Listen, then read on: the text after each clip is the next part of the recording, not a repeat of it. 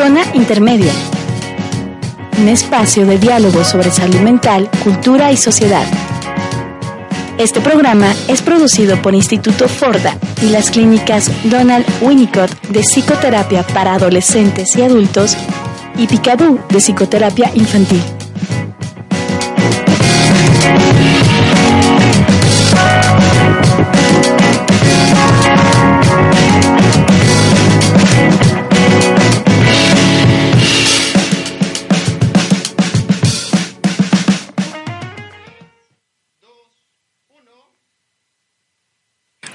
Hola, ¿cómo están todos? Bienvenidos a Zona Intermedia. Mi nombre es Carlos Murguía y voy a estar con ustedes en este programa. Eh, vamos a comenzar este, esta primera temporada con temas contemporáneos en torno a um, las nuevas eh, identidades en cuanto a maternidad y paternidad y para eso vamos a tener que hablar de bastantes temas ¿no? que pueden pasar desde la Revolución Francesa y la Ilustración, el pasaje por el modernismo y el posmodernismo, para poder situarnos en estas nuevas identidades, ¿no? En, lo que estamos, lo que se conoce hoy como posmodernismo o esto que fue muy sonado, ¿no? Con Sigmund Bauman de la modernidad líquida. Entonces, estos primeros cuatro programas van a versar sobre la maternidad, la paternidad y algunos temas sobre la niñez y la adolescencia, para al final hacer un programa en donde se condensen todas estas reflexiones, ¿no? Entonces el día de hoy vamos a hablar en específico sobre la madre, con aporte de distintos autores como Donald Winnicott, eh, Melanie Klein, François Dolto y Massimo Recalcati, ¿no? Entonces el primer punto que vamos a tocar es el rostro y las manos de la madre. Una de las facetas principales de la madre es albergar la vida y sostenerla con sus manos. Esto recuerda una noción desgarradora concebida por el psicoanalista inglés Donald Winnicott. Él dijo que los bebés existe una angustia latente a que la madre que los sostiene de un momento a otro se le ocurre abrir los brazos dejándolos caer al vacío. Antes o durante el embarazo, el deseo de la madre fecunda la aceptación de la vida y mientras transcurren los cuidados del infante, la madre invita continuamente a su hijo a vivir en el mundo. A partir de la relación fusional entre la madre y el bebé, surge la importancia del rostro de la primera. El rostro materno sustenta la existencia del bebé. El rostro es la primera cara del mundo, ya sea un mundo que acoge o rechaza. El rostro brinda el primer yo, otorga el sentimiento de la vida y hace ver al infante que es deseado al ser reconocido mediante las manos, el rostro y la mirada. Sobre esta situación sobre el rostro de la madre, sobre el rostro de la madre como, como espejo, los invito a, buscar en YouTube, coloquen el buscador el término eh, Edward Tronic, la palabra del psicólogo del desarrollo que lleva a cabo este experimento, o eh, Still Face Experiment, ¿no? el experimento de, del rostro fijo pudiera traducirse de esa manera, que consiste en solicitar a las madres que interactúen con sus bebés como lo hacen normalmente. Eh, ustedes saben, ¿no? Eh, brindando sonrisa, eh, contacto con las manos y demás. O sea, lo que es una madre cotidianamente con, con, sus hijos, ¿no? O una madre buena, ¿no? Digamos, no una madre que tira la basura a, a los bebés, ¿no? Entonces, después de, de, este, de esta relación cotidiana con, con el infante, se le solicita en la segunda fase del experimento a la madre que ya no mueva el rostro, que simplemente permanezca ahí con, la cara fija. Eso es todo. La respuesta de los bebés, como se imaginarán, siempre es la misma, es de, angustia. en primer lugar, los bebés manifiestan un rostro eh, angustiado, triste, luego enojado, para posteriormente comenzar a apuntar o incluso tomar a la madre de, la ropa, ¿no? Como exigiéndole, em, como diciéndole a la madre qué es lo, qué es lo que está pasando, ¿no? Cuando preguntamos a, participantes de, nuestros cursos sobre por qué los bebés se angustian sobre esto, eh, dicen que tiene que ver como con una angustia de, de separación, que en parte Podría ser de esa manera, sin embargo, son tan pequeños a esa edad, estoy hablando de aproximadamente seis meses, que los bebés aún no son plenamente conscientes de, que tienen apego, de que son dependientes de la madre. Es algo más catastrófico todavía. Se refiere a que en tanto que la madre no responde, que no continúe de mover el rostro, que le brinde retroalimentación, estamos hablando que es más catastrófico que el abandono, estamos hablando de la desintegración, de desaparecer como tal. Es como buscar nuestro reflejo en el espejo y no ver nada de vuelta. Del mismo modo, nuestra identidad no, no es algo que venga de un modo inmanente, no, no viene de paquete, sino que se construye a partir del semejante, en lo que se conoce como el proceso de identificación, ¿no? O sea, es decir, la incorporación de los rasgos del semejante en mi propio ser, eso es básicamente la identificación. De modo que si el otro no brinda eh, mutualidad, si el otro no, no, brinda este juego de identificaciones y proyecciones, pues lo que tenemos es la, la desintegración. Por ende, el ser humano es eminentemente social. Ahora, hablábamos al principio, ¿no? Sobre esta imagen de que si la madre no sostiene, deja caer el vacío. Es de las pocas imágenes fuertes que tiene Donald Winnicott, el psicoanalista inglés Donald Winnicott, no, no fue un autor que estuviera preocupado especialmente por temas, vamos a llamarlo, oscuros, ¿no? O complicados como la pulsión de muerte en psicoanálisis o incluso la sexualidad, es una de las imágenes más terroríficas incluso que la pulsión de muerte, ¿no? El caer eternamente al vacío. Decíamos entonces que, que la madre es la que, la que sostiene, la que sostiene para que el bebé siga existiendo, le que sostiene para que brinde este reflejo, para no caer al vacío. Y precisamente esta sensación de dejar de existir, esta sensación de no ser mirado, esta sensación de fragmentación, es lo que vive en su vida cotidiana, lo que viven en su vida cotidiana personas que sufren de trastornos graves, por ejemplo, el sujeto esquizofrénico o el sujeto borderline, ¿no? Sea, en referencia al fenómeno del cuerpo fragmentado o esta situación en la que el yo es un conglomerado de aspectos que están juntos más, más no integrados. Entonces podemos hablar ya un poco más sobre lo que es el sostén, ¿no? En específico lo que es el rostro, las manos, la mirada y la escucha. Todas ellas como sostén. Este es el concepto de Donald Winnicott de holding que se refiere tal cual a lo que hacen las madres cotidianamente, que es el, sostenimiento del bebé. Estamos hablando literalmente de sostener con los brazos, pero podemos apoyar a, Donald Winnicott, podemos complementar su teoría tomando en cuenta más nociones, como les comentaba, sobre el rostro, el rostro como, como espejo el rostro que brinda esta constante retroalimentación al bebé y le está diciendo bienvenido al mundo, ¿no? Sigue, sigue existiendo. Que le comunica de manera existente, de manera inconsciente, perdón, eh, el deseo de, que sobreviva, el deseo de que sea eh, un bebé eh, con una identidad constante, como, ya, como diría Winnicott, con una continuidad existencial el rostro a su vez pues brinda no solamente una sonrisa, no, no solamente gestos que, que refuerzan la, la vida del, del, bebé, sino también la, la, mirada. Entonces la mirada también estamos hablando de una comunicación en torno al deseo de que el bebé siga viviendo, en torno del amor que se le busca comunicar. A su vez, eh, las manos son parte de esto. Las manos que, que sostienen, las manos que no dejan caer, las manos que, que protegen de, influencias exteriores, ¿no? De daños exteriores, pero también de daños interiores. Pensemos en el cuerpo del bebé como, como una masa de carne aún sin, identidad, porque el bebé para convertirse en humano requiere del sostén materno.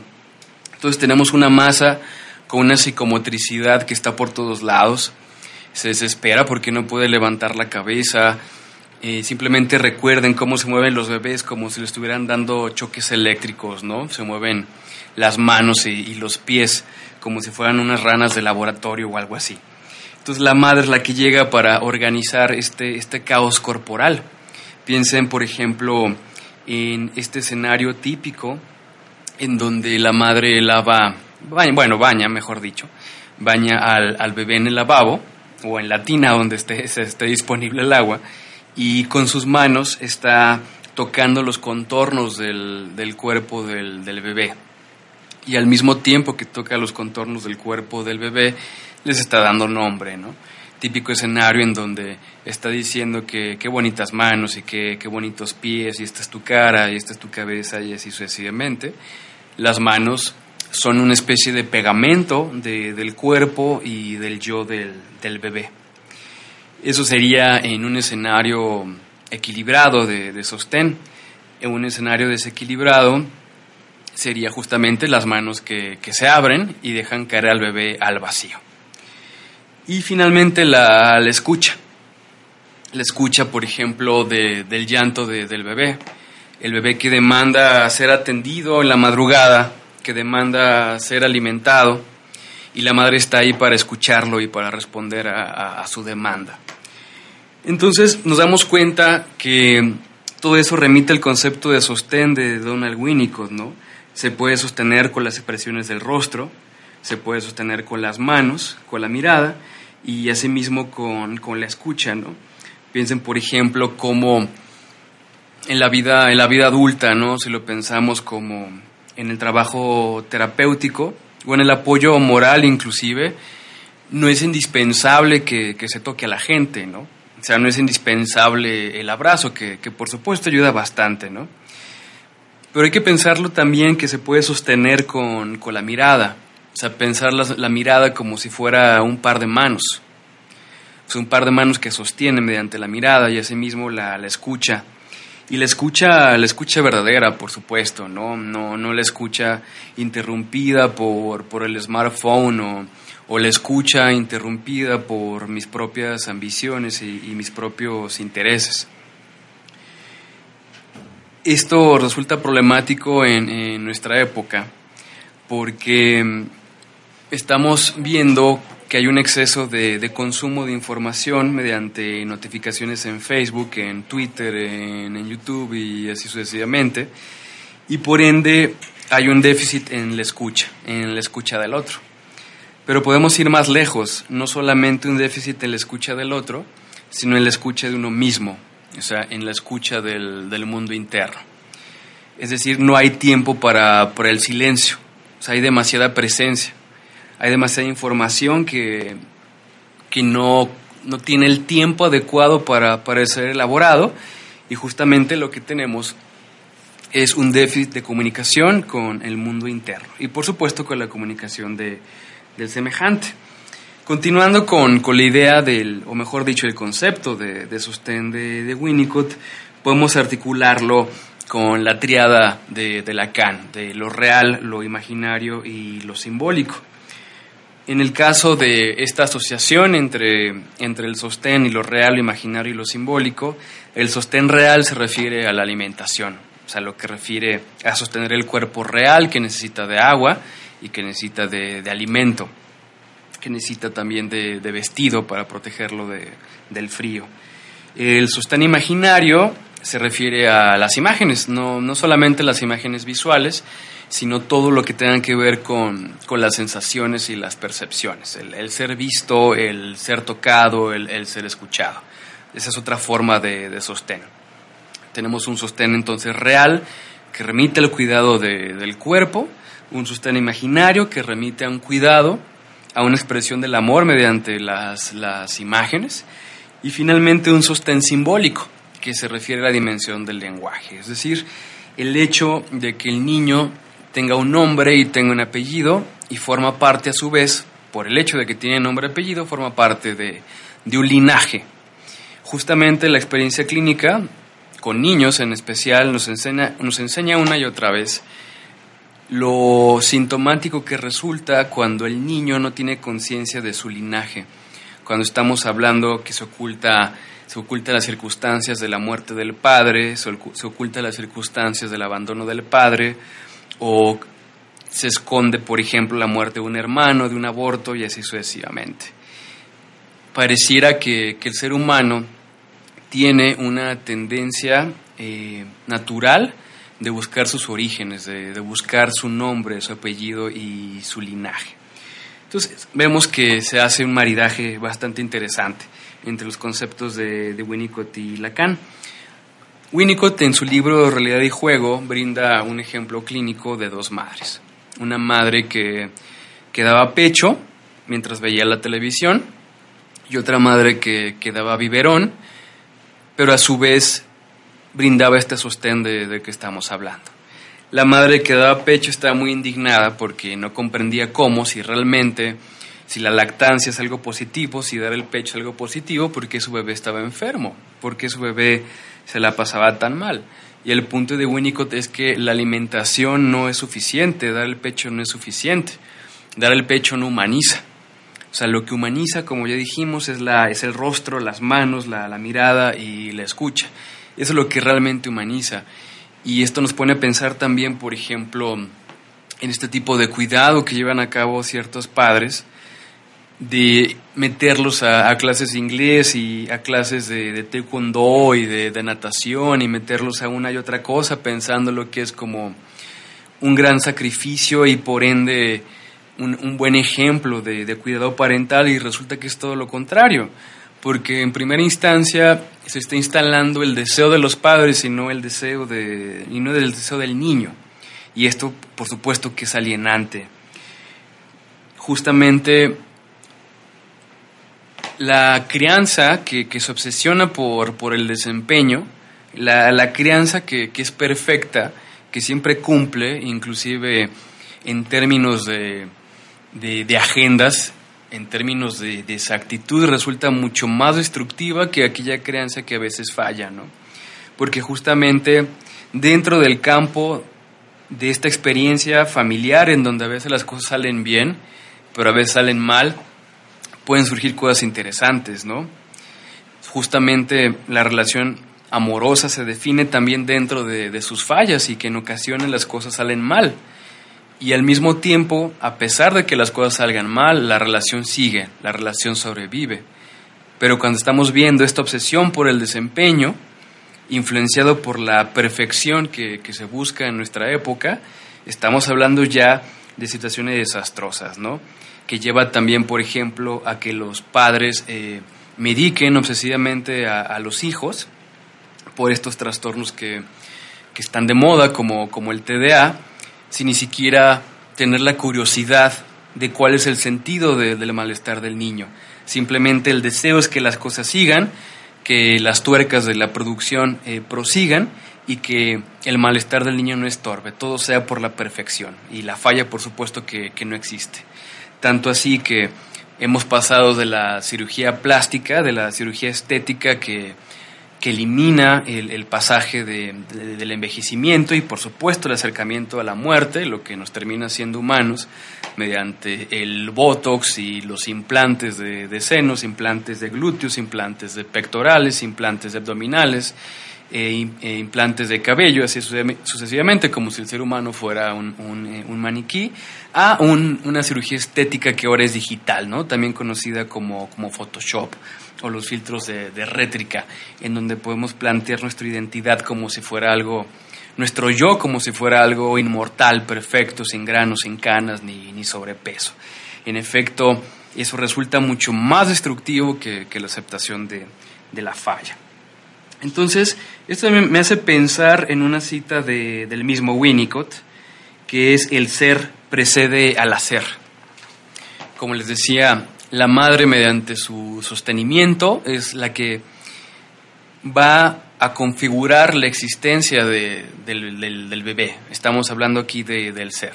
Es una continuidad en el espacio y en el tiempo. Y precisamente la gente que tiene esto pendiente, que no, no tuvo una, no disfrutó de una función de sostén materno adecuado, pues justamente hacen cosas confunden el hacer con el ser, es decir, el conseguir parejas a, lo loco, el consumir a, lo loco, em, el, estar cambiando identidades constantemente porque confunden, repito, que, el hacer es el ser. Justamente si el ser no está configurado, si no hay una continuidad existencial en, en el tiempo y en el espacio, pues el resultado entonces es una manía, una manía por el hacer en donde hoy, en, nuestros tiempos, justamente el, el, consumo se, se, se confunde con, con la identidad. Pienso, por ejemplo, en, fue en 2018 o 2017, no recuerdo, cuando sale el frappuccino unicornio de, Starbucks, que era una barbaridad en cuanto a calorías y consumo de, azúcar, que la gente incluso se quedó afuera en Starbucks antes de que abrieran y se agotó el mismo día. O la gente que se queda fuera de, la tienda de Apple cuando van a sacar el nuevo iPhone y, demás, ¿no? O sea, ¿qué nos dice esto? Pues justamente de esta crisis, de esta crisis en torno a la falta de identidad, ¿no? Es encontrar la identidad mediante el consumo. Y lo que es peor es el consumo de objetos que son desechables, que van a cambiar al siguiente modelo el siguiente año y que requiere de constantes actualizaciones. Tema, por supuesto, explorado con Sigmund Bauman, con el concepto de la modernidad líquida, ¿no? Los objetos ya no son sólidos, sino líquidos. Son eh, no tienen una constancia en el espacio y en el tiempo. Algunos dirían que inclusive ya no es modernidad líquida, sino gaseosa. Bueno, esto nos lleva al segundo punto, que es el concepto de peekaboo entre la presencia y la ausencia. Eh, peekaboo se refiere a este juego que me parece lo jugaba el tigre de, de, la era del hielo, ¿no? Este tigre que se llamaba Diego, que se escondía y mostraba el rostro, que lo hacemos incluso de manera instintiva con los bebés, ¿no? El mostrar y ocultar el rostro o el mostrar y ocultar ciertas cosas, que se refiere a los juegos de presencia y ausencia, o mejor dicho, al ritmo entre la presencia y la ausencia, porque justamente comprendemos el amor siempre en términos de, de presencia, en términos de qué es lo que yo puedo hacer, cuánto puedo estar, cuánto puedo comunicar, cuánto puedo dar, pero nunca nos preguntamos cuándo puedo no estar como decía Janalush, y lo estoy parafraseando, amar y saber dejar al otro estar en paz.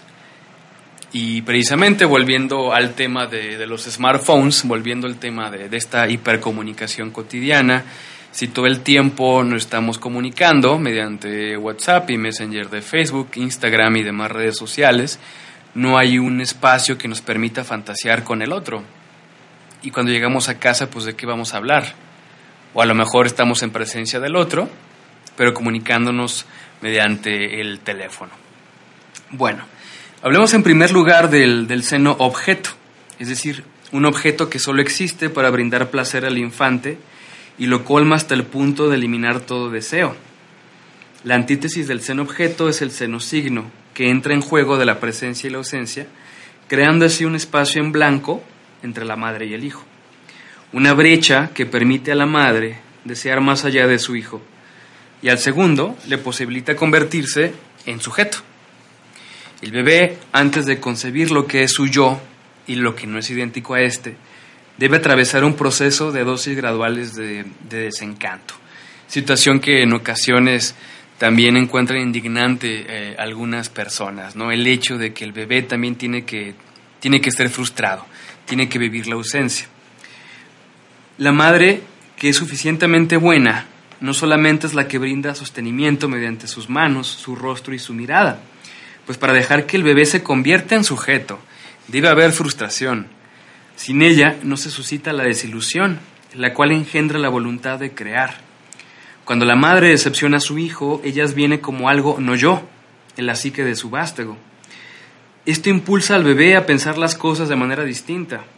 Por ende, la brecha, el espacio en blanco, que queda en la relación madre-hijo por efecto de la falta, por efecto de la, de la frustración, del dolor incluso, de la ausencia, abre la posibilidad de nuevas pautas de interacción y pensamiento. Esta dialéctica entre la presencia y la ausencia, entre el sostenimiento y la falla, se aprecia en juegos como en el picabú, en donde la madre se cubre y descubre el rostro, en el juego de frío-caliente, la competencia entre dos equipos a jalar la cuerda y juguetes como el yoyo, el trompo y el badero tradicional mexicano. Este último expresa de forma transparente la idea de unión-desunión. Hablando de, esto precisamente, del juego de la presencia y la ausencia o el, o el picabú, recuerdo yo en, en, mi niñez, cuando iba a Plaza del Sol seguido con, con mi madre, Ahí vendían globos llenos de, helio, me parece que, es. y que lo siguen haciendo, por supuesto, pero yo recuerdo que le demandaba a mi madre que, me comprara el globo, ¿no? Lo interesante del globo es que refleja también esta dialéctica de la presencia y la ausencia, del objeto que a veces está y el objeto que a veces no está. Recuerdo que yo con, con muchas fuerzas sostenía el globo, pero lo sostenía con tantas fuerzas que mi mano comenzaba a sudar, entonces el hilo se mojaba y por supuesto el globo se iba para ya nunca regresar. Y supongo que también se iba el globo por mi propia distracción, no solo por el hecho de que mi mano estuviera sudando, ¿no? Y la angustia pues era, era tremenda. Entonces nos damos cuenta que entendemos precisamente que en, los juegos que llevamos a cabo con los niños, se vinculan precisamente con el entendimiento de lo positivo de la presencia, que, que brinda continuidad existencial pero que también el amor no se, no se define con base en la presencia, también se define cuando el objeto no está, porque el objeto tiene que continuar existiendo más allá de nuestra voluntad, ¿no? Como se dice vulgarmente, ¿cómo, cómo es esto de si lo amaste y se queda es tuyo, si no déjalo ir, algo así, estoy parafraseando, ya luego veremos, pero remite a esta misma idea. O sea, amar es saber dejar al otro también, estar en paz. El amor también se define en la soledad. Entonces, el valero tradicional mexicano expresa de forma transparente la idea de unión desunión. Adicionalmente, aunque parezca contradictorio, la madre más atenta y presurosa, en extremo presente, resulta más perjudicial que una madre ausente.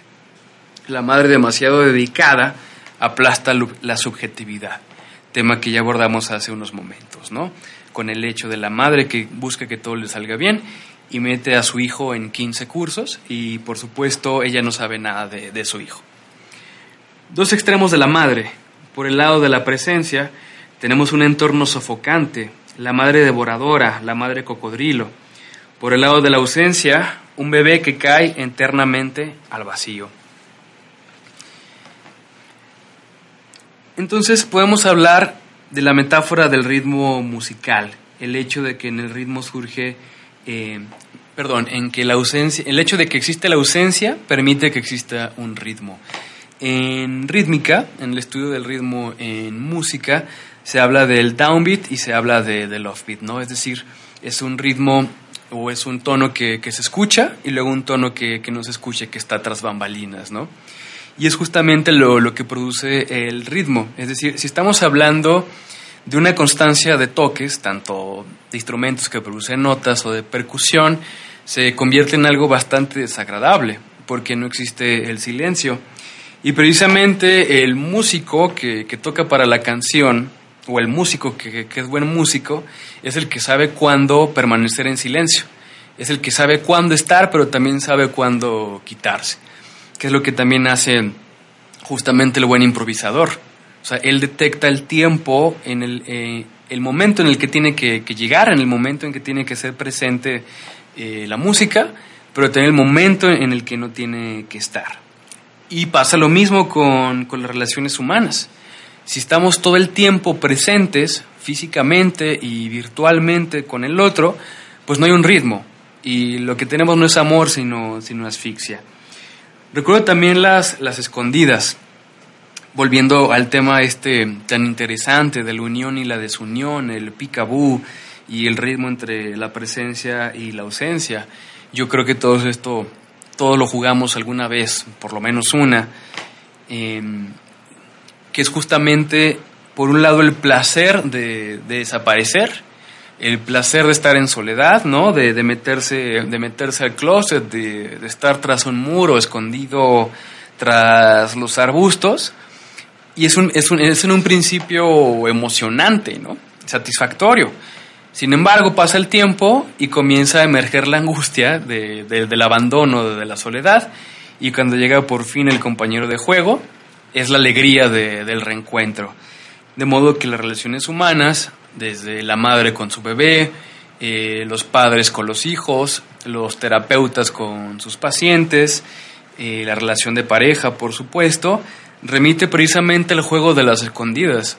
en, ocasiones, nos, en ocasiones nos da alegría reencontrarnos. Eh, es algo positivo estarnos viendo, estarnos brindando nuestra presencia. Y en ocasiones da bastante alegría no estar en presencia del otro, ¿no? Porque cada quien también merece una vida aparte del, del semejante.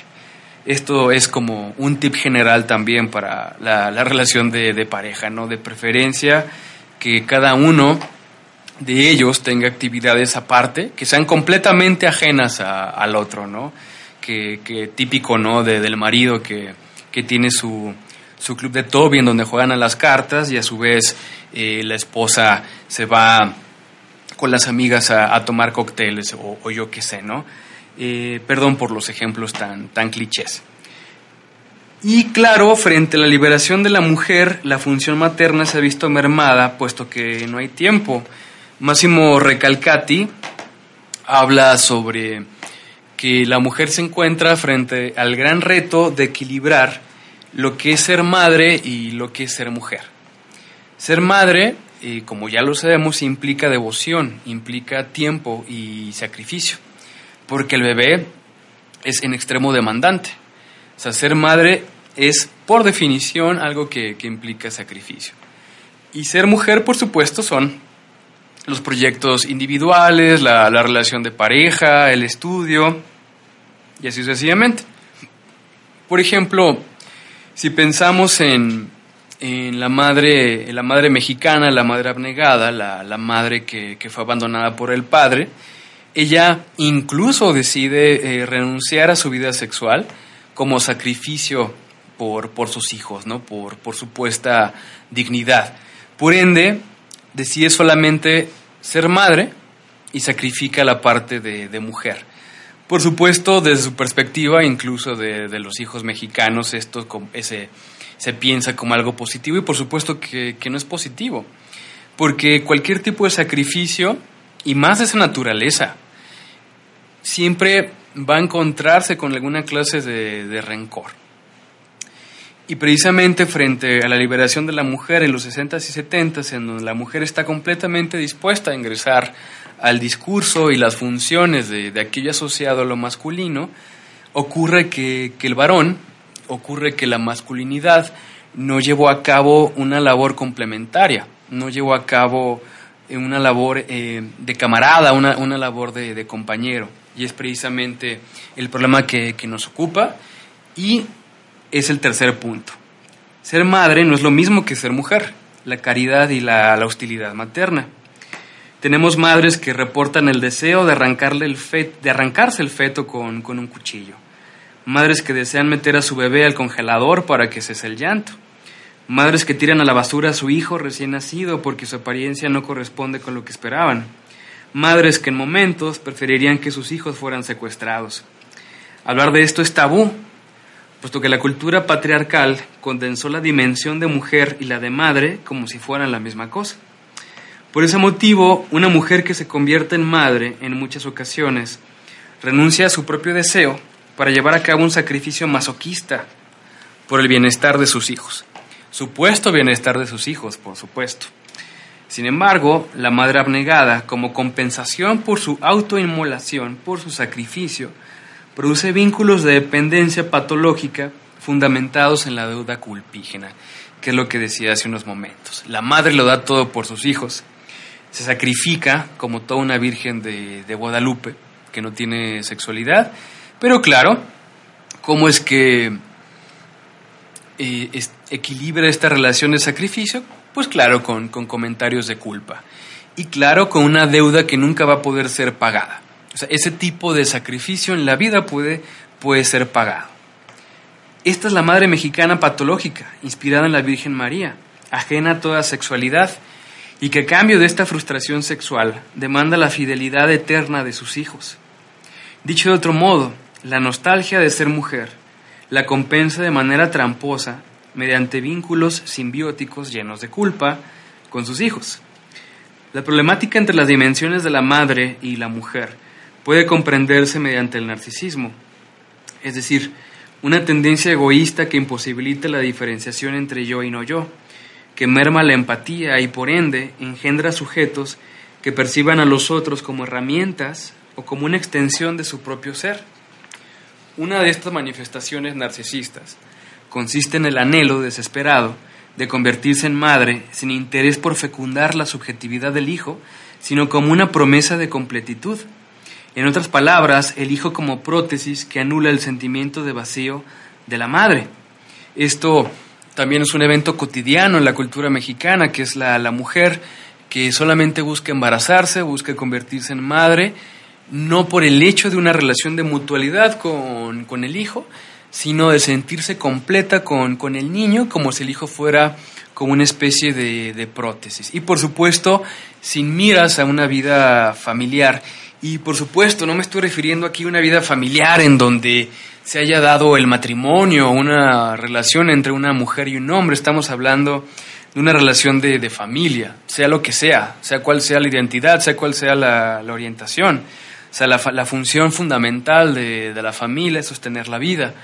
De modo que tener hijos solamente por tener hijos, ya sea de manera, eh, o sea, ya sea mediante el embarazo o inclusive mediante la adopción, pues es algo bastante cruel. Porque, por supuesto, lo que está esperando eh, este tipo de, de, madres y de padres, por supuesto, no es un ser humano, sino un muñeco. Un, un muñeco que supuestamente va a colmarlos. Todo esto puede producir en primera instancia una madre fusional, la madre caníbal, que mantiene un amor sin límites con su hijo. En segundo lugar, una madre que después de dar a luz se va desilusionando del bebé, puesto que en realidad no era lo que quería. Lo que ella deseaba era un bebé ideal, que no llorara ni defecara, una especie de muñeco. Por ese motivo, algunas madres sostienen relaciones violentas con sus hijos, o por evitar la manifestación de la rabia, que en ocasiones puede llegar hasta el homicidio, delegan la responsabilidad a sus propias madres. Por supuesto, esto también es bastante cotidiano en México, que hay inclusive toda una cultura de, del meme de, la hija que le deja las mentadas bendiciones a, a, la mamá, ¿no? Y por supuesto, porque la mamá solamente sabe ser madre, porque ella es la Virgen de Guadalupe, pues recibe a los hijos con bastante gusto, ¿no? Imagínense qué cómodo y qué neurótico el tener hijos sin la necesidad de embarazarse y sin la necesidad de tener una relación de pareja. Nos referimos a la abuela que recibe al nieto como compensación del sacrificio que, que, hizo como madre. A propósito de esto, tenemos la historia de, de, Salomón y las dos madres, que se refiere al pasaje bíblico. Si son mexicanos, pues son por genética católicos, ¿no? Suponiendo que llegaron a, alguna vez al catecismo o por fuerza llegaron a escuchar esta, esta historia, ¿no? Es, es demasiado famosa. La historia versa sobre dos mujeres que apelan al rey para determinar a quién pertenece, pertenece perdón, el hijo recién nacido, que ambas reclaman como propio. Ocurre que las dos madres son prostitutas que residen en la misma casa y que han concebido los mismos días. Se acusan mutuamente de haber asfixiado a su propio hijo durante la noche y de intercambiar al niño muerto por el otro aún vivo. Ante la falta de evidencia, Salomón, solicita a un allegado que le traiga una espada para rebanar al bebé y entregar una mitad a cada una. La primera aceptó la propuesta. La segunda rogó a Salomón que entregara el bebé a su contendiente, ya que prefería perderlo a dejarlo morir. En consecuencia, Salomón entregó el infante a la segunda. Una interpretación es que el texto no habla de dos mujeres, sino de una. La primera representa la cara de la madre muerte, la que usa a su hijo como un objeto sin vida. A fin de cuentas, en un afán de mantener al bebé cerca de ella, lo termina asfixiando. Y la otra representa a la madre vida, la que está dispuesta a renunciar a su hijo con tal de permitirle vivir. Esta es la donación que las madres deben realizar para abrir el paso al intercambio y la individuación. La primera ve al hijo como un objeto para gozar, la segunda humaniza a su cría al estar dispuesta a renunciar a él. Un gran reto. Y precisamente con que abran un poco los ojos y prestan atención a, la maternidad típica en México, justamente cuando el, el, varón se casa, hay ocasiones en las que construye un departamento en, en la azotea de, de, la casa materna. Es decir, en lugar de, de cambiarse de casa, sigue viviendo con su mamá, pero tiene un sustituto de mamá que es la mujer, pero viven en la misma casa, ¿no? O sea, en realidad no estamos hablando aquí de un renunciamiento, ni por parte de la madre ni, ni por parte del hijo. O, el varón que no le sale buena la, comida de, su esposa, porque solamente la mamá le sale bueno el arroz, le sale bueno los frijoles, ¿no? O sea, la madre tiene una especie de ingrediente secreto y un poder en sus manos que, que hacen mágicos sus frijoles situación que le obliga a retornar a la casa continuamente. Y, o incluso, ¿no? Que la, esposa no le plancha igual, no le, no le lava los calzones igual que su madre. Por supuesto, un modelo bastante neurótico y caduco. Bueno. Entonces, pasamos ya al, último punto, que es de, la madre virgen a la madre narcisista. Una de las consecuencias de los movimientos de emancipación de la mujer de los años 60 y 70 fue la transformación de la madre. Dichas insurrecciones abolieron a la madre de la abnegación, la del sacrificio masoquista, la madre que engullía a sus hijos y que claudicaba su faceta de mujer. Sin embargo, surgió una nueva madre patológica, la madre narcisista. Es decir, pasamos de la madre araña, la madre mexicana como madre araña, ¿no? a la madre saco roto, la madre que no sostiene. Es decir, la madre hipermoderna que vive los hijos como un obstáculo para su afirmación social. Es lo contrario de la madre araña que captura a sus hijos mosca, la madre distraída, indiferente, que deja caer. Puede plantearse que la emancipación de la mujer, que sigue siendo una labor en curso, no fue acompañada por la integración de la nueva madre. Se persiguió liberar el deseo de la mujer, independencia económica, igualdad de derechos, oportunidades de trabajo, soberanía sexual, y a la vez se siguió ambicionando la maternidad, que la cultura patriarcal está condensada con la dimensión de mujer, como ya lo dijimos. No obstante, cumplir con ambas funciones, en muchos casos, se convirtió y sigue siendo un proyecto de vida extenuante, puesto que en el modelo familiar clásico existía una clara división de trabajo, a la mujer le correspondía lo maternal, la casa, los hijos, la alimentación. Y a lo paterno le concernía el sustento, la producción económica y la construcción del patrimonio. El problema es que ante la emancipación de la mujer, el hombre, en muchos casos, no ha correspondido con camaradería, con compañerismo, ante el cambio de la dinámica familiar. Gracias a mis labores de atención clínica para niños y adolescentes, puedo confirmar lo anterior. En su mayor parte, las madres casadas y las solteras son las que llevan y recogen a los hijos, las que pagan las sesiones, las que se encargan de los alimentos, las que deciden someterse a una psicoterapia. Los padres en contadas ocasiones se dejan ver. Por otro lado, partiendo de la experiencia en dicho centro y charlando con maestras, pedagogas y terapeutas, parece que hay una abundancia de casos de Asperger en niños que dentro del psicoanálisis es consecuencia de una falla en la relación dual madre-hijo. Se puede especular que esto se debe a que las circunstancias sociales actuales no permiten que las mujeres efectúen la función materna con el tiempo y la atención que se requiere. Volviendo al tema de los padres, una defensa inmediata puede justificar su falta de involucramiento por el hecho de que se encuentran en sus trabajos. Sin embargo, las madres también cuentan con labores de tiempo completo y se encargan tanto de funciones maternas como paternas. El panorama se percibe espinoso en la era hipermoderna, en la modernidad líquida, como diría Bauman, o en el posmodernismo. Evaporación del padre trascendental, ¿no? Eh, grandes conceptos de, orden, de, ley, Dios y la iglesia, y crisis de integración entre las facetas de, de madre y mujer. Falla la función materna y falla en la función paterna. Como ya dijimos, esto no tiene nada que ver ni eh, con orientación sexual, ni con, identidad. Estamos hablando de, funciones.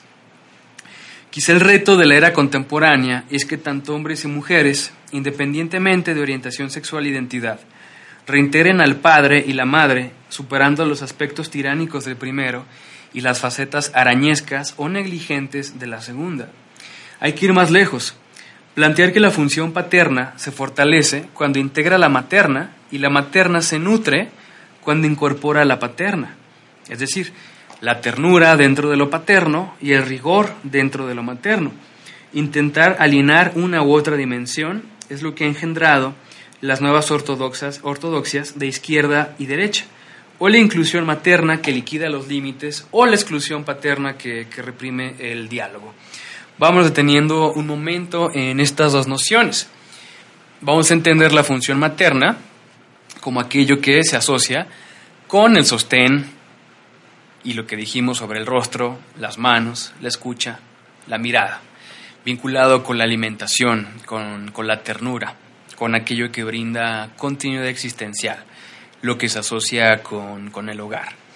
Esto estamos hablando no solamente de una construcción social, sino de algo que lleva bastante, bastante, bastante tiempo efectuándose.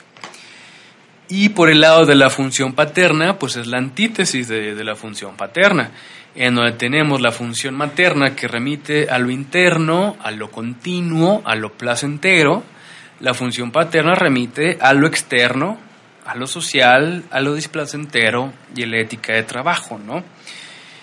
Y justamente las dos funciones son antitéticas pero a su vez complementarias. Es decir, por un lado, la crianza, la crianza requiere de función materna que brinde continuidad existencial, que narcisice al niño. Por otro lado, ese narcisismo entre hijo y madre tiene que ser cortado por la función paterna, porque a fin de cuentas la subjetividad no se decanta en la relación madre-hijo en la casa, se decanta en el, en el campo social. Hay dos extremos de la función materna y la función paterna. El extremo de la función materna es la madre araña que, que, ya dijimos, es la madre simbiótica, la madre fusional, la madre estilo Norman Bates. Interesantemente, bueno, la madre estilo la madre de Norman Bates. Eh, interesantemente, en la película de David Cronenberg, en Spider, también se utiliza esta metáfora de la relación de la madre como una araña y el hijo como la presa o como una mosca que, la madre atrapa. La parodia de la función materna es la madre que nunca falla, la madre que se siente culpable por, por poner límites, la madre que no está dispuesta a decir que no. Esto resulta desastroso, tanto para el niño como para la sociedad. ¿no? Tenemos sujetos que son incapaces de tener ética de trabajo, y que son incapaces de, persistir y de que sus proyectos lleguen a, puerto. La parodia de la función paterna es la severidad, el exceso de violencia. Y esto es igual de inútil que una ausencia de padre, ¿no? O un padre que sí está, pero que golpea, que grita, que pone demasiados límites, pues eso no, no es la función paterna. Como dije hace unos momentos, la, la función materna que tiene que ver con estos aspectos de continuidad, de, de cariño y de placer, tienen que complementarse con los valores de, lo paternal, que es displacentero, que es social, que, que, es externo, que se vincula con la ética de, trabajo. Y a su vez la función paterna tiene que saber integrar también lo, lo, lo femenino. O sea, el padre que sabe escuchar, el padre que, puede, que, no, que se anima a, ser cariñoso, el padre que no le teme al contacto. Ese, ese realmente es el, el, esquema, el esquema completo. Y hoy en día estamos justamente reconfigurando, reconfigurando esta, estas dos nociones. Estamos en lo que llamaría Melanie Klein en una fase esquizoparanoide, en donde las cosas están fragmentadas y hay elementos que son absolutamente malos y absolutamente buenos, ¿no? Donde se idealiza eh, ciertos aspectos de la identidad y se, idealizan todos los aspectos, pero de manera, de manera negativa, ¿no? Como pensando que la masculinidad solamente es violencia y solamente es estupidez, que los últimos años justamente ha sido solamente violencia y estupidez.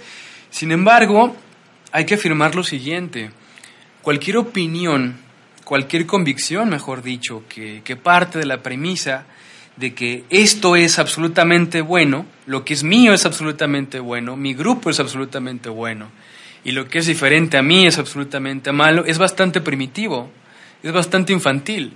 El mundo no es blanco y negro, el mundo no es cero y uno, el mundo es una escala de grises que es difícil de tolerar, pero a fin de cuentas la escala de grises es lo que nos puede permitir restablecer un equilibrio eh, relativo, ¿no? falta justamente pasar de la fase esquizoparanoide, de lo absolutamente bueno y lo absolutamente malo, a una integración, en donde tanto lo blanco como lo negro, tanto lo bueno como lo malo se, se integran, y es cuando surge justamente la, la gratitud y surge justamente el perdón. Y bueno, esto ya sería eh, la primera parte de, esta pequeña temporada que, comentaba al inicio, el primer video de, cuatro que van, a, que van a versar sobre eh, la función materna, la función paterna, eh, nociones sobre la infancia y la sociedad hipermoderna. Y al término vamos a llevar a cabo una integración de, todos estos temas y por supuesto a manera de, diálogo ¿no? con, con los invitados. Y bueno, pues muchas gracias por, por escuchar y nos estamos viendo. La exquisita ignorancia radio. Oídos nuevos para propuestas nuevas. La exquisita ignorancia radio. Nuevos para propuestas nuevas.